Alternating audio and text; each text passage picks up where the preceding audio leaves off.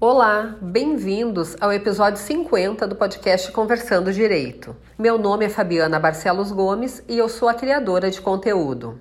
O tema de hoje é a infidelidade financeira e suas consequências. A convivência conjugal duradoura, pública e contínua, estabelecida com o objetivo de constituição de família, pressupõe respeito e consideração mútuas, ou seja, lealdade em todos os sentidos. O abuso da confiança, quando cometido por um dos cônjuges, não deixa de ser, portanto, um ato de infidelidade e, como tal, pode levar à ruptura da relação, quando então as consequências dessa traição poderão ser apuradas. Assim, a infidelidade financeira é aquela que ocorre por ações e omissões do cônjuge que, de forma traiçoeira, trazem desequilíbrio ou prejuízo patrimonial ao outro. Um dos exemplos clássicos deste tipo de traição ocorre quando um dos cônjuges passa a se endividar sem o conhecimento do outro, para ostentar um padrão de vida superior às suas reais condições, comprometendo os bens do acervo comum. Outra forma muito corriqueira é quando um dos cônjuges desvia ou oculta parte dos seus rendimentos e, sem o conhecimento do outro, acumula patrimônio extraconjugal em nome de familiares, laranjas ou até mesmo diamantes. O grande problema é que muitas vezes a pessoa enganada só percebe este tipo de traição depois de uma separação consensual, onde a partilha de bens é feita de forma amigável. Ocorre que a lei estabelece que os bens adquiridos onerosamente por um ou por ambos os cônjuges, na constância da união estável ou do casamento com regime de comunhão parcial de bens, são considerados fruto do trabalho e da colaboração comum, passando a pertencer a ambos, em condomínio e em partes iguais. Assim, salvo estipulação contrária em contrato escrito, Cada um dos cônjuges só tem plena liberdade para administrar seus bens próprios e incomunicáveis e respectivos frutos. Mas esta regra não se aplica a salários, prolabores ou lucros percebidos, cuja destinação deveria ser em proveito do sustento ou constituição do patrimônio da família. Vale mencionar ainda que as dívidas contraídas por um dos cônjuges na administração de seus bens particulares, em regra, não obrigaria o outro, salvo quando evidenciado que houve proveito deste.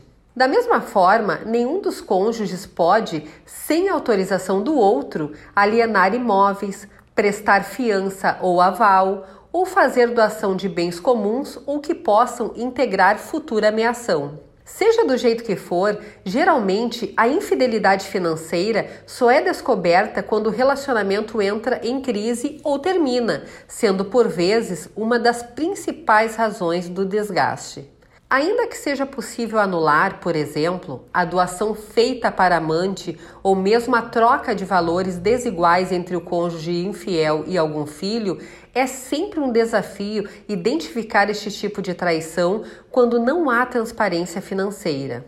O fato é que uma relação conjugal, seja ela formalizada ou não, equivale a uma sociedade baseada no afeto e também na confiança mútua. A quebra desta confiança representa o descumprimento de uma obrigação conjugal, que pode ensejar na dissolução culposa da sociedade, o que pode gerar responsabilidade civil, tornando exigível uma reparação dos prejuízos, sejam de ordem material ou moral.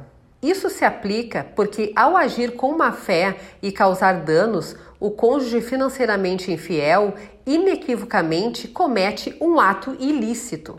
Em geral, essas situações são bastante complexas, pois, além da dificuldade de se identificar e provar a infidelidade financeira, há outros aspectos que desafiam o trato dos conflitos advindos de relações conjugais.